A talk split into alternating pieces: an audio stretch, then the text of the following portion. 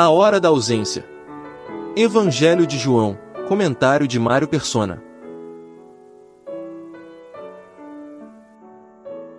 Durante séculos, os judeus tinham esperado pelo Messias, aquele que fora prometido por Deus por intermédio dos profetas. É para o Messias que todos os textos do Antigo Testamento apontam, seja de forma explícita ou em figuras. Agora o Messias está bem ali na frente deles. Mas eles não o reconhecem. Pior do que isso, estão determinados a matá-lo. E Jesus sabe que conseguirão cumprir o seu intento. Por isso agora ele fala de sua ausência, que aqueles judeus o, busca, o buscarão e não o acharão. Para onde ele vai, é impossível eles irem também. Os judeus pensam que ele está falando de suicidar-se, mas Jesus fala de seu sacrifício e também da sua ressurreição e ascensão ao céu, o seu lugar de origem. Eh, se você alguma vez já se sentiu frustrado ao ver uma pessoa partir para sempre, sem que você tivesse a oportunidade de resolver alguma demanda com ela, vai entender o que está acontecendo aqui. aqui. Uh, Jesus revela a eles que sua rejeição irá selar o destino de cada um deles de uma vez para sempre. Jesus voltaria para o céu, eles permaneceriam no mundo até, até morrerem e serem condenados ao lago de fogo. Mas o que exatamente eles precisam fazer para não, não ter esse destino horrível? O versículo 24 é bem claro: Se não credes que eu sou, morrereis em vossos pecados. A expressão eu sou foi usada por Deus ao se revelar a Moisés. Moisés indagou uh, quem era o que falava com ele, e a resposta de Deus em Êxodo, capítulo 3, versículo 14, foi esta: Eu sou o que sou. Disse mais: Assim dirás aos filhos de Israel: Eu sou, me enviou a vós. A expressão eu sou revela a essência de Deus, aquele que existe em si mesmo, aquele que é independente das coisas criadas. Jesus é Deus. Ele é o eu sou o que sou. E você também precisa crer nisto. Outro detalhe importante desta passagem do Evangelho de João é a diferença entre o que Jesus diz no versículo 21 e no 24.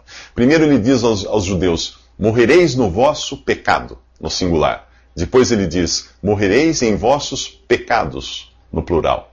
Quando a Bíblia fala em pecado no singular, ela está se referindo à nossa natureza pecaminosa, aquela que herdamos de Adão. Quando aparece no plural, pecados, são os frutos dessa natureza. As nossas ações que são realizadas independentes da vontade de Deus. Não existe solução para aqueles que saem desta vida em uma condição de culpados, tanto por sua natureza, o pecado, como por seus atos rebeldes ou pecados. O destino daqueles judeus foi selado ao não crerem em Jesus como o Eu Sou, o próprio Deus, aquele que tem em si mesmo a existência. Jesus se ausentaria deles e eles ficariam eternamente ausentes de Jesus. E você? Qual é o seu destino? Nos próximos três minutos, Jesus fala do dia em que seria levantado por aqueles mesmos judeus que falavam ali com ele. Esse trecho revela um abismo entre Jesus e os judeus. Nada do que ele diz parece penetrar na mente deles. Sua incredulidade os torna impermeáveis à verdade. Mas Jesus diz que um dia eles iriam entender, embora nem por isso viriam a crer. Ao falar que será levantado, Jesus prediz sua morte na cruz. No capítulo 3 desse evangelho, ele já havia usado a mesma expressão, levantado, ao se comparar à serpente de bronze que Moisés levantou no deserto. Agora ele vai além e diz: Quando tiverdes levantado o filho do homem, então conhecereis que eu sou.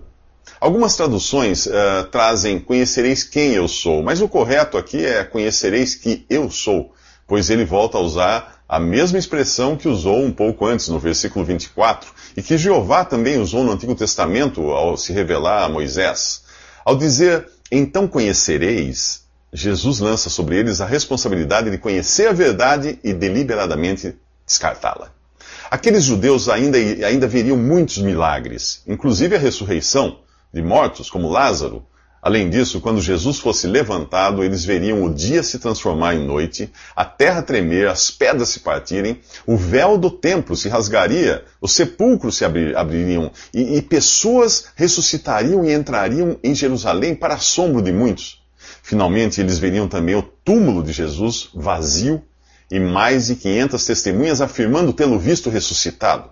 Mesmo assim, continuariam inimigos da verdade. E é de pessoas assim que a carta aos Hebreus fala no capítulo 6, que diz: É impossível que aqueles que uma vez foram iluminados e provaram o dom celestial e se fizeram participantes do Espírito Santo e provaram a boa palavra de Deus e os poderes do mundo, do mundo vindouro e depois caíram, sejam outra vez renovados para arrependimento visto que quanto a eles estão crucificando de novo o Filho de Deus e expondo à vergonha, ao vitupério.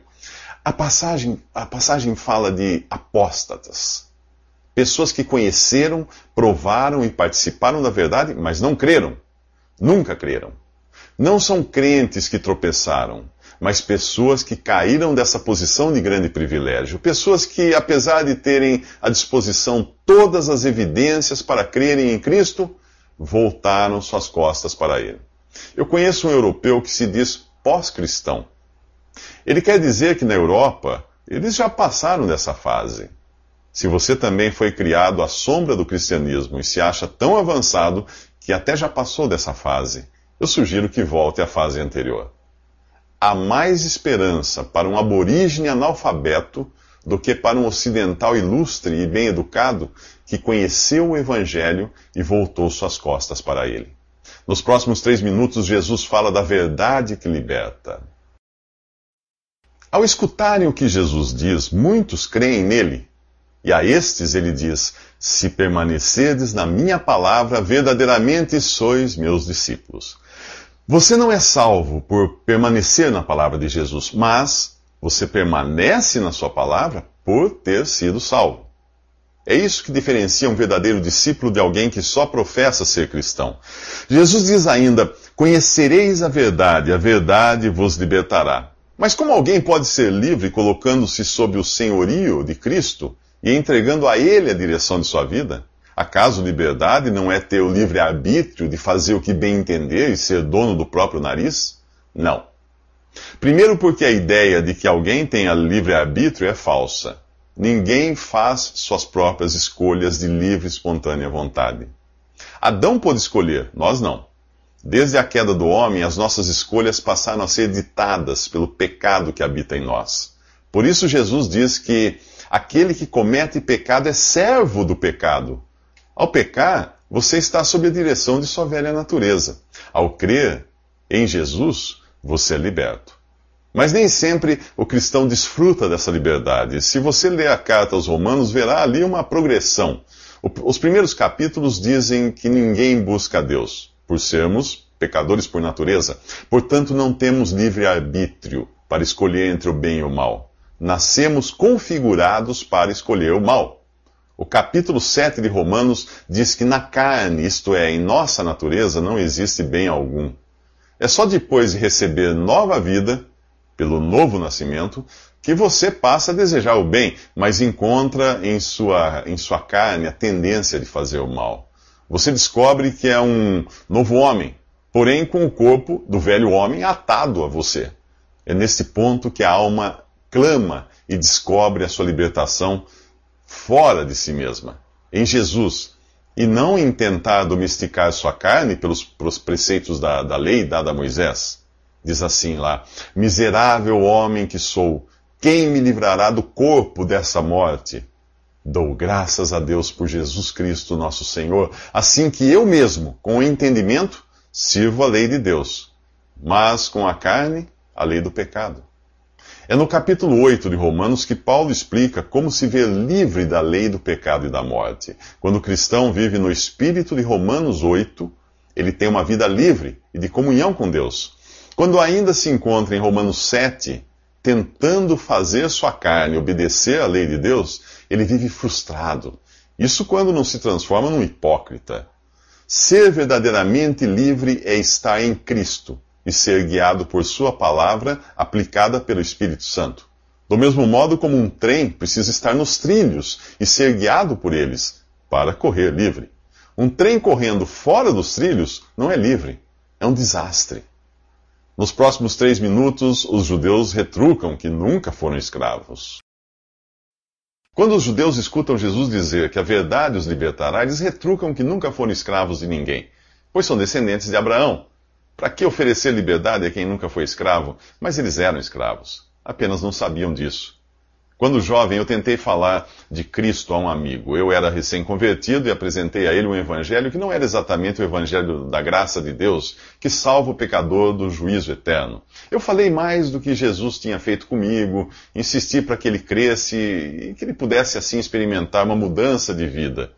Como eu vinha de um envolvimento com esoterismo e espiritualismo, eu dei o meu testemunho de libertação dessas coisas e de como a minha vida tinha sido transformada.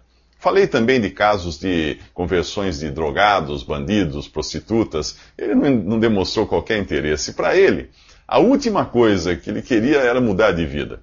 Ele tinha religião, tinha família, tinha trabalho, ele tinha tudo aquilo que deseja ter uma, uma pessoa normal e bem-sucedida.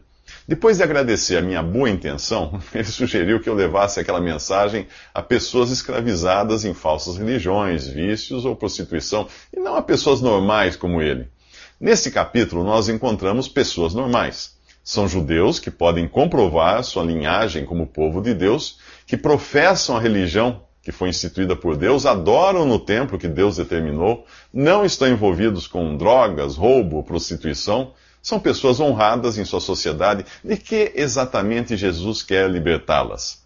Confiar numa vida boa, numa religião, numa condição social estável, é continuar escravo do pecado e de Satanás sem perceber. Ir a Jesus para garantir uma vida boa, uma religião e uma condição social estável é a mesma coisa. Jesus chama aqueles judeus de filhos do diabo por estarem sendo enganados pelo pai da mentira. O capítulo 2 de Efésios diz que antes de nos convertermos a Cristo, estamos espiritualmente mortos em pecados e andamos segundo o curso deste mundo e de Satanás. Agimos de acordo com os desejos da nossa carne, dos nossos pensamentos, e somos por natureza filhos da ira, não filhos de Deus. Somos escravos e nem nos damos conta disso. Embora Cristo possa mudar exteriormente a vida de alguém, reduzir a conversão a uma mudança de vida é comprometer a essência do Evangelho. Um viciado pode mudar de vida através de um tratamento médico, mas nem por isso deixará de ser escravo do pecado, da carne e de Satanás. Cristo não morreu na cruz para dar a você uma vida certinha, mas para livrá-lo do juízo e da condenação eterna. Nos próximos três minutos, você irá aprender algo com a fé de Abraão.